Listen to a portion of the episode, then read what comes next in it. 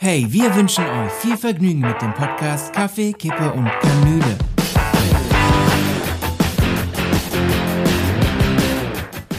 Herzlich willkommen zu einer neuen Folge von Kaffee, Kippe und Kanüle.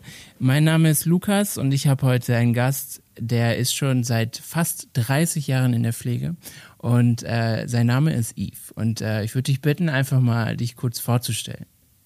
Ja, hi Lukas. Äh, vielen Dank. Äh, genau. Ähm, ja, ich bin Yves und äh, lass mich überlegen, 1993 äh, bin ich in die Pflege eingestiegen ja. und das war sogar zufällig, äh, also zwischen was mache ich eigentlich aus meinem Leben und äh, ähm, herzlich willkommen hier in der Krankenpflegeschule, genau, da vergingen drei Wochen. Ähm, aber stimmt, das sind jetzt schon fast 30 Jahre, genau. ist verrückt, wie schnell die Zeit vergeht, ne? Ja, ähm, also wie intensiv, ne? Und ja. ähm, allerdings, wenn du das jetzt so sagst und ich mich zurückerinnere, 1993, oh, da tickten die Uhren doch auch noch ein bisschen anders. Also es fühlt sich dann doch nicht mehr so wie gestern an, ja. sondern schon länger her. Ja. Ähm, du wirst wohl einiges erlebt haben in der Pflege. Ähm, der Podcast hier dient auch so ein bisschen dazu, einfach auch ähm, ja, Geschichten zu erzählen. Genau, also ich würde dir heute gerne mal erfahren, so was du nicht so Positives erlebt hast zum Beispiel, wo ähm, ich weiß, dass du im Krankenhaus gearbeitet hast und wo äh, einfach Dinge schiefgelaufen sind, wo Patienten vielleicht auch einfach als äh, Werkstücke behandelt wurden. Und ja, vielleicht kannst du da ein bisschen was erzählen. Mhm.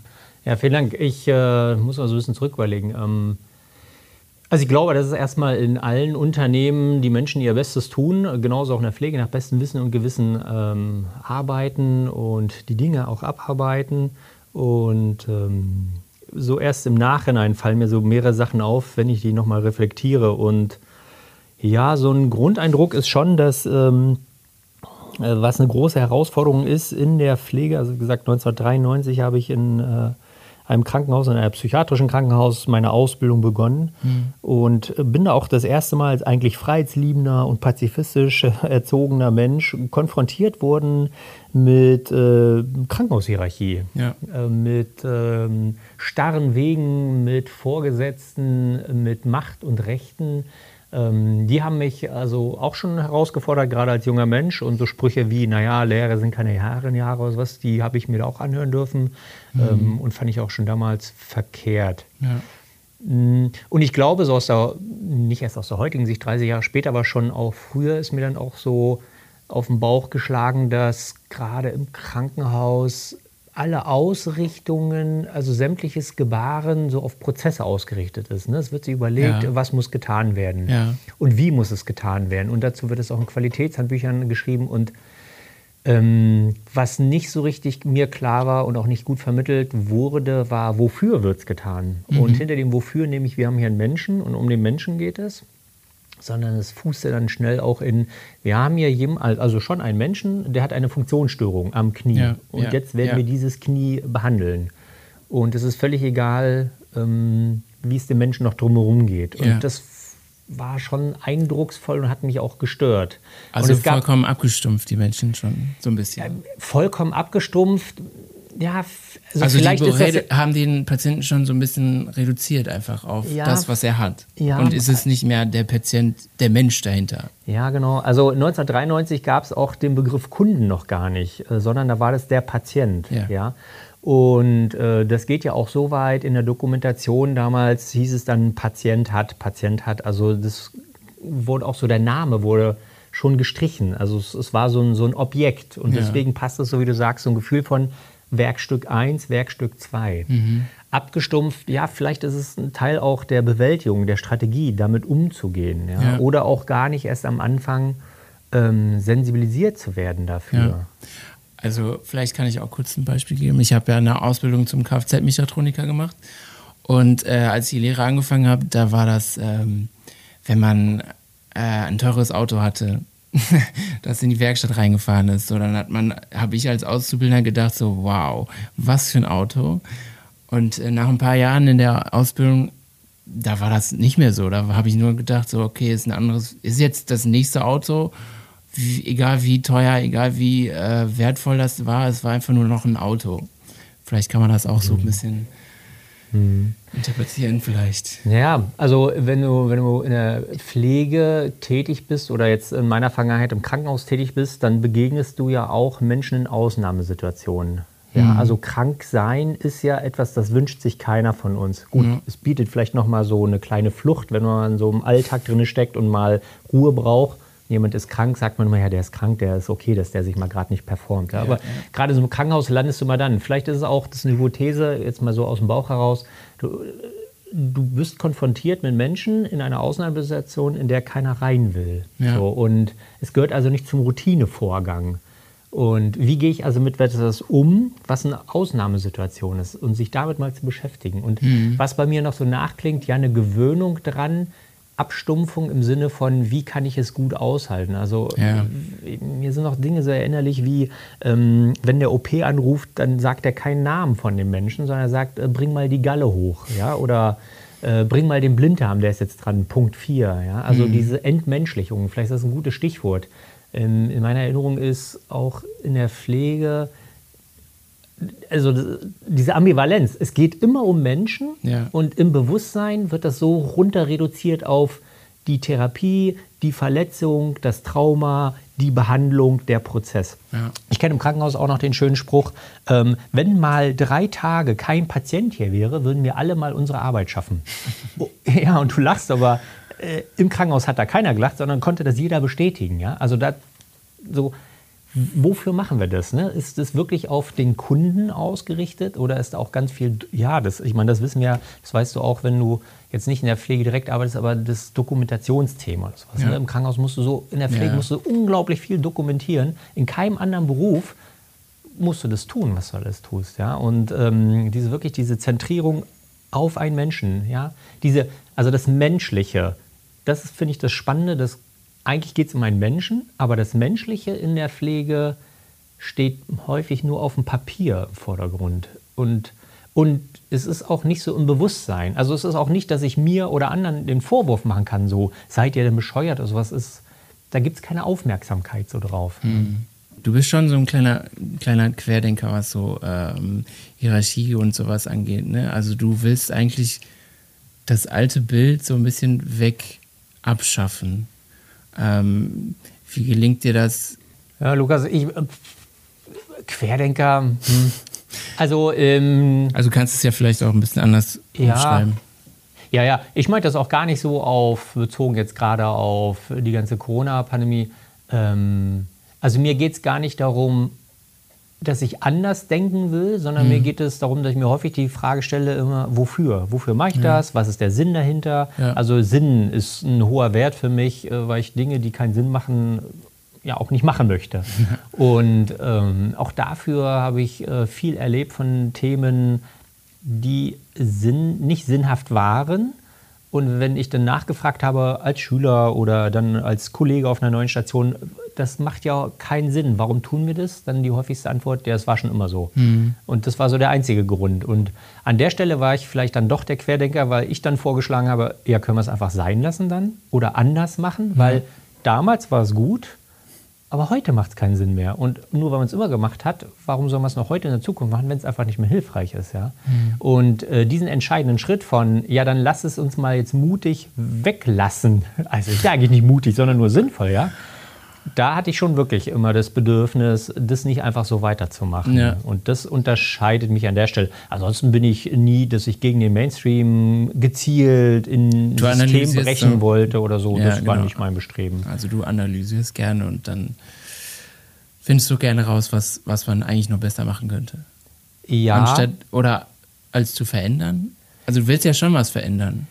Ähm, ja, das ist eine Kombination aus beiden. Also ich hatte ja vorhin gesagt, dass ich äh, zwischen, was mache ich eigentlich in meinem Leben, nachdem mhm. ich meine Ausbildung zum Zahntechniker abgebrochen habe, ähm, äh, was kommt danach ähm, und dem Einstieg in die Pflege nur drei Wochen vergangen sind. Und das war wirklich ein Zufall, dass ich da angefangen habe. Und ich habe ja. schon in den ersten Wochen und in den ersten Praxiseinsätzen gemerkt, ich liebe diesen Job. Hm. Also das war nie mein Traumberuf, viele Jahre davor oder sowas. Und ich habe dann gedacht, das ist genau meins. Mit ja. Menschen etwas tun. Also in die Kommunikation treten, für sie, sie dabei ja. zu unterstützen. Das ist so herrlich sinnhaft. Ja. ja. Und das, ich glaube. Ja, hat dich das erfüllt? Ähm, also, ähm, der Gedanke, ähm, den habe ich mir ja mit 19 noch nicht so richtig gestellt. Ne? Was ist mein Beitrag in diesem Leben und wofür bin ich auf der Welt? Das mhm. kommt dann so ja. später, ja. Ähm, aber spätestens heute kann ich sagen, das ist so sinnhaft, so sinnvoll natürlich, andere zu unterstützen an den Themen, wo sie selber gerade Unterstützung brauchen oder auch Ressourcen sogar zu heben, mhm. ja? dass sie in ihre eigene Kraft kommen. Das ist so wunderbar sinnvoll. Also ähm, dafür habe ich auch Schichtdienst äh, machen, aushalten können. Dafür habe ich aushalten können, dass ich äh, mich immer entscheiden muss, ob ich Weihnachten oder Silvester arbeite. Dafür, dass ich mich mit vielen Freunden nicht treffen konnte am Wochenende, weil ich arbeiten musste. Ja.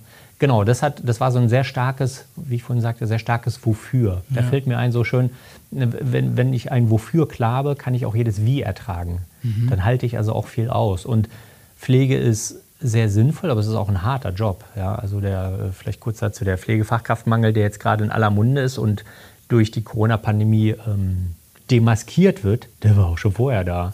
Also das sah 1999 nicht anders aus ja. und 2005 ähm, erst recht. Das ist ja. schon immer da, es hat nur keine Sau interessiert von außerhalb.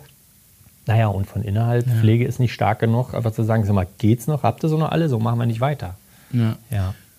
Könntest du beschreiben, woran das liegt, warum die Pflege sich quasi so immer im Hintergrund ähm, aufhalten will oder ja unter der Wasseroberfläche. Warum ist das so? Ich frage mich so, Pflege ja. ist so ein großer Teil.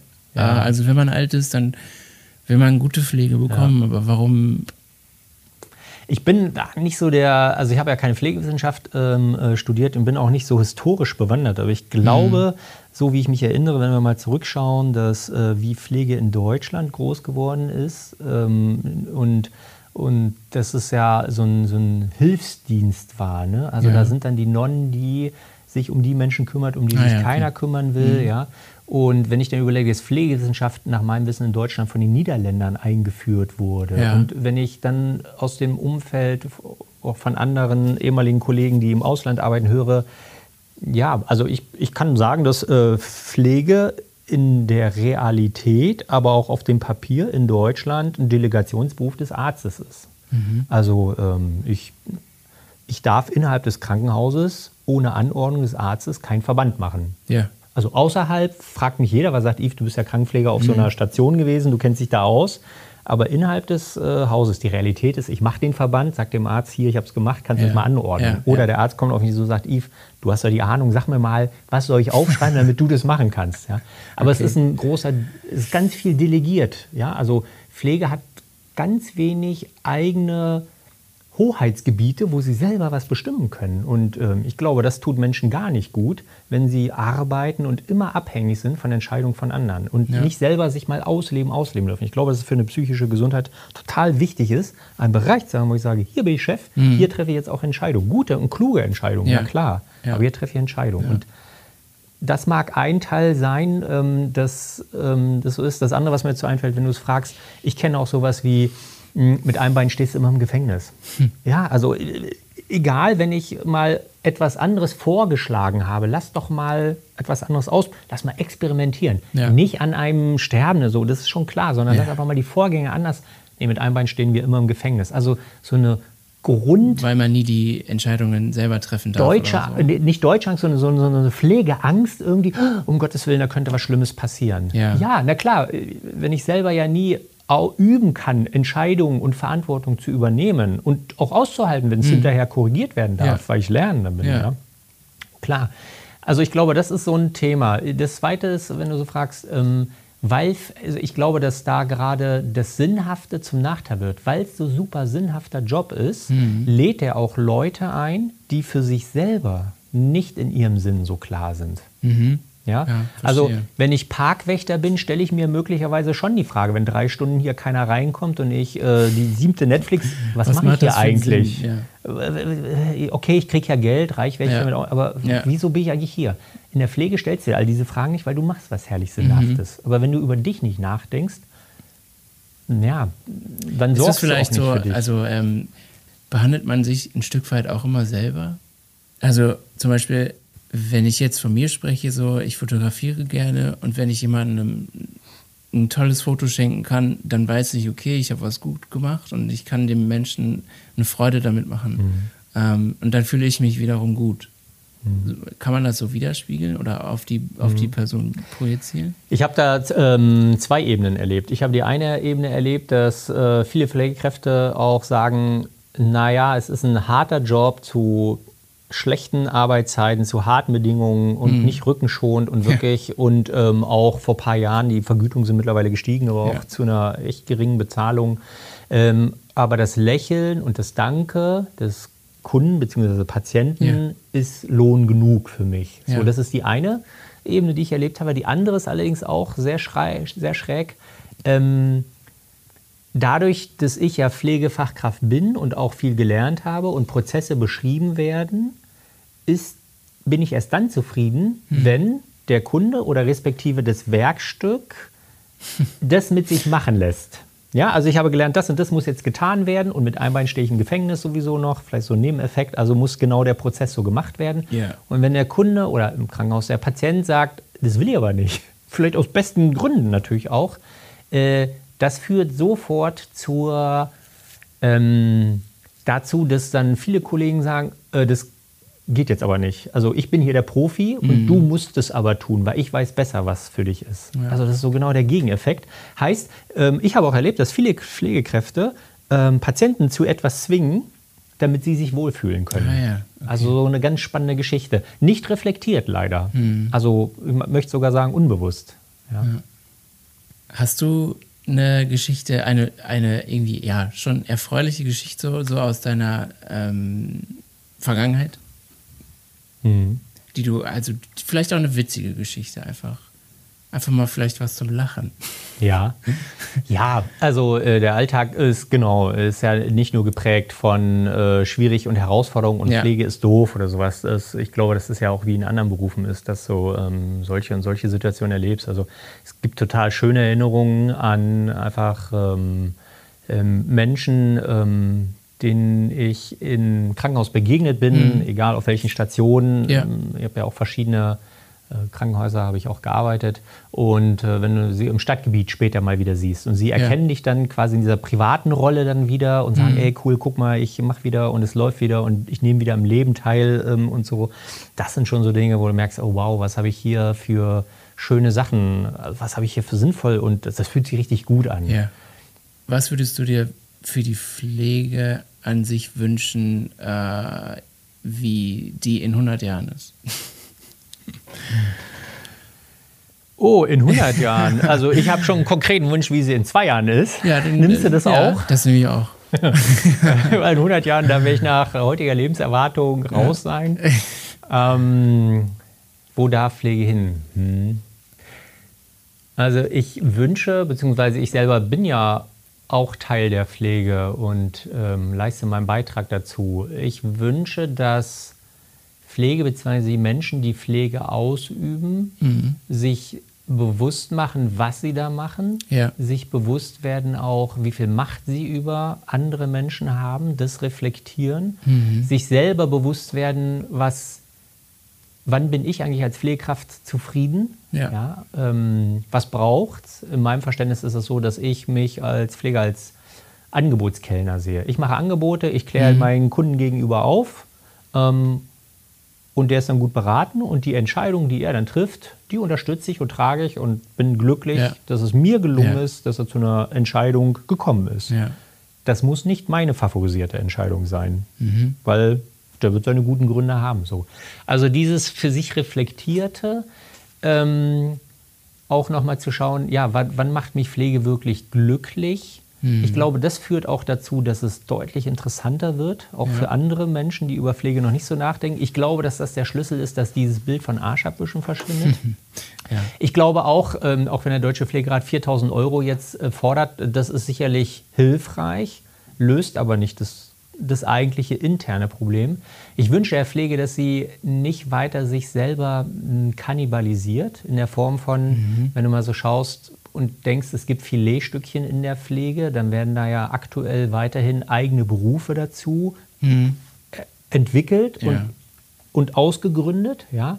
Also im Moment wird so Pflege immer mehr reduziert und Ja. vielleicht klappt es irgendwann sogar, da hat Angela Merkel recht, als sie sagt, Pflege kann jeder.